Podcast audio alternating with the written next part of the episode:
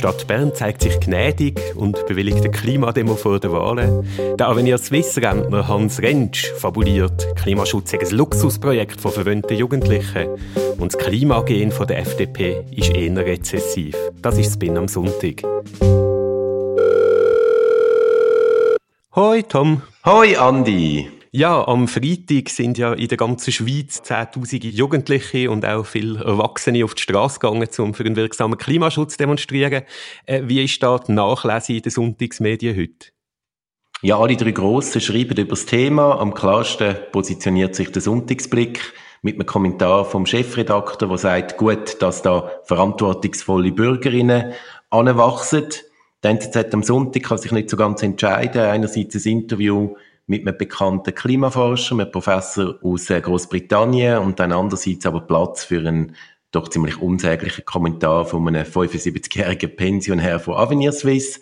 Und die Sonntagszeitung berichtet darüber, dass auch bei den Airlines sich ähm, ja, die Einsicht durchsetzt, dass sie vielleicht ein bisschen sich überlegen müssen, wie sie mit dem Thema umgehen und dass bei Anbietern wie im MyClimate mehr CO2 kompensiert würde.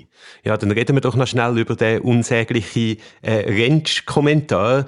Der ehemalige Projektleiter bei Amelin Suisse, der eben den Jugendlichen vorwirft, sie seien schlecht informiert, behauptet, es sei, Zitat, unmoralisch, den CO2-Ausstoß in der Schweiz reduzieren zu wollen, statt im Ausland zu kompensieren. Und dann schließt so mit der Idee von, äh, das sind alles privilegierte Jugendliche, woanders auf der Welt gibt es ganz andere Probleme und überhaupt Venezuela und der Sozialismus sind die viel größere Gefahr.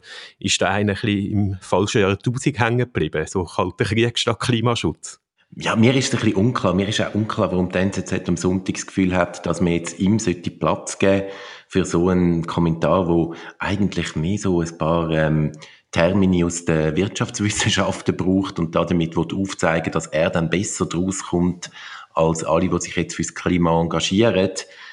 Ich könnte mir vorstellen, dass man bei der NZZ am Sonntag sich noch nicht ganz einig ist in der Redaktion, ob man jetzt mehr richtig progressiver Politik möchte berichten oder ob man mehr möchte so ein bisschen im FDP-Frame bleiben und sagen, man muss doch im Ausland etwas machen oder man müsste doch global etwas machen und immer natürlich mit dem Ziel, dass man im Inland ja nichts muss verändern Sonntagsblick, zweiter Text berichtet, dass eine Demonstration soll bewilligt werden, kurz vor der Wahl im Oktober in Bern. Und das sei auch News, weil die Stadt Bern hätte ja angekündigt, dass sie in einem Wahljahr, kurz vor der Wahl, gar keine Demonstrationen bewilligen würde.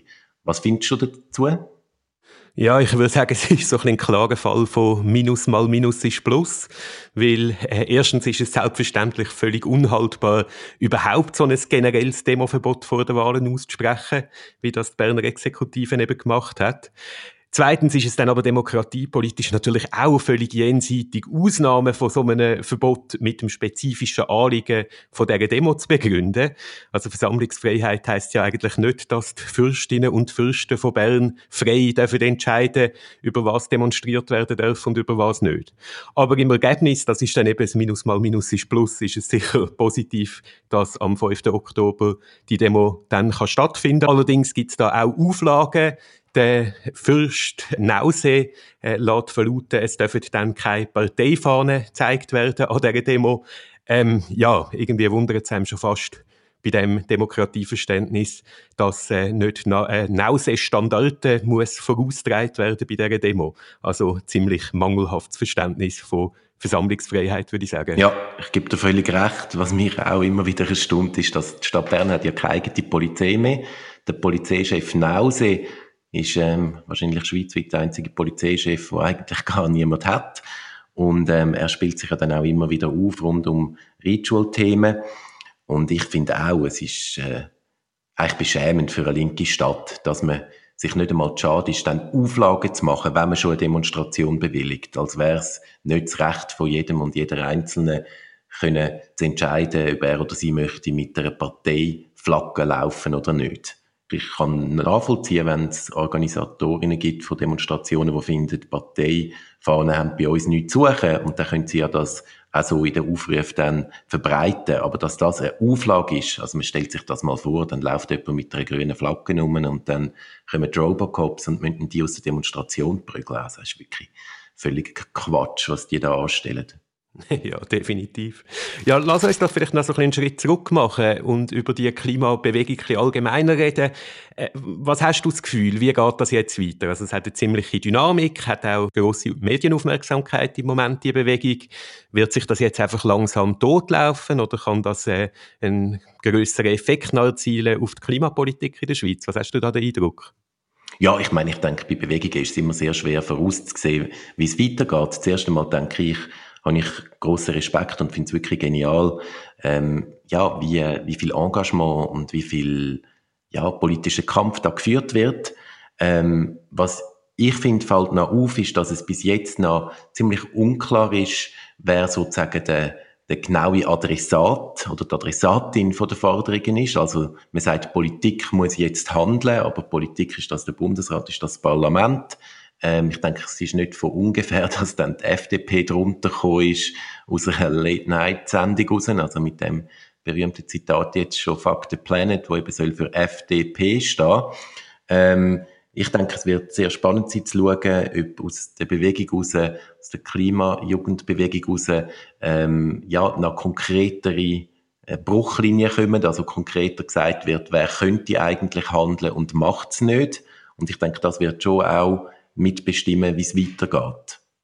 Ja, das sehe ich ähnlich. Ich denke, soziale Bewegungen können ja wie so ein bisschen auf zwei Ebenen politisch etwas bewirken. Entweder indem sie so ein Thema neu setzen, das Tabu brechen oder so. Das ist so im Fall von der Klimapolitik vielleicht gar nicht mehr so nötig. Und das andere ist dann eben einfach sehr konkreten Druck auf einzelne Akteure aufzusetzen. Ich finde so ein sehr positives Beispiel ist die Schülerinnenbewegung in den USA für ein strengeres Waffenrecht gewesen, nach den äh, School-Shootings in Parkland. Und da hat die Schülerinnen und Schüler von der betroffenen Schule dann ganz konkret einzelne Politiker ins Visier genommen und gefunden, wir verlangen, dass du kein Geld mehr von der NRA, von der Waffenlobby entgegennimmst. Wir verlangen, dass du jetzt für das Gesetz zur Verschärfung vom Waffenrecht stimmst.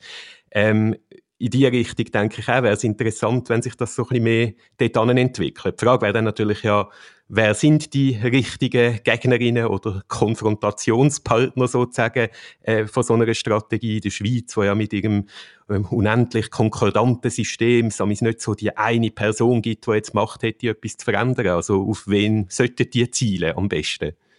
Ja, eben, ich denke, es ist nicht an uns irgendwie ähm, sagen, was wir das Gefühl hätten, wäre am geschicktesten. Also ich denke, die Bewegung weiss für sich am besten, wohin sie will gehen.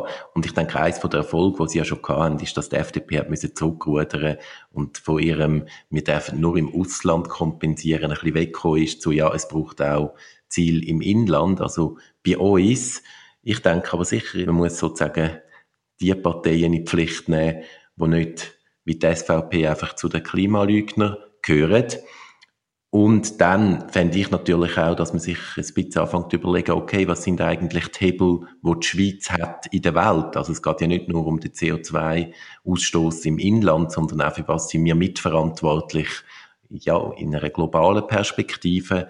Und wenn man dann da die, die Kredite denkt, wo die CS vergibt, für doch sehr schädliche Projekte, zum Beispiel mit Teersand, denke ich, dass man dort ja, dass wir dort noch in die Richtung denken und dann auch die grossen Rohstoffkonzerne wie Glencore, also dass man wirklich anfängt, äh, die Schuldigen sehr konkret zu benennen. Du hast jetzt relativ kurz gesagt, ja, bei SVP ist eh Hopfen um Malz verloren. Hast du das Gefühl, man muss sich einfach politisch damit abfinden, dass die SVP kompletten Bullshit erzählt, so tut, als würde der Klimawandel nicht stattfinden und sie haben eigentlich keine politischen Kosten dafür und deshalb macht es auch gar keinen Sinn, da groß drauf zu sozusagen. Ja, ich denke, ich würde es so sehen, also sie einfach marginalisieren und gar nicht vorkommen lassen. Und habe deshalb auch gefunden, dass Kritik an der Arena, wo ja am Freitag stattgefunden hat zum Thema von der Klimabewegung her, dass man eigentlich gar kein Interesse hat, mit Klimalügnerinnen sich abzugeben, finde ich eigentlich die richtige politische Strategie. Ja, das ist doch ein schönes Schlusswort. Ich denke, das ist es auch schon für heute. Mein Name ist Andreas Gasset. Ich bin der Tom Gasset. Die nächste Episode von Spin am Sonntag gibt es am nächsten Sonntag. Eine schöne Woche. Ciao zusammen.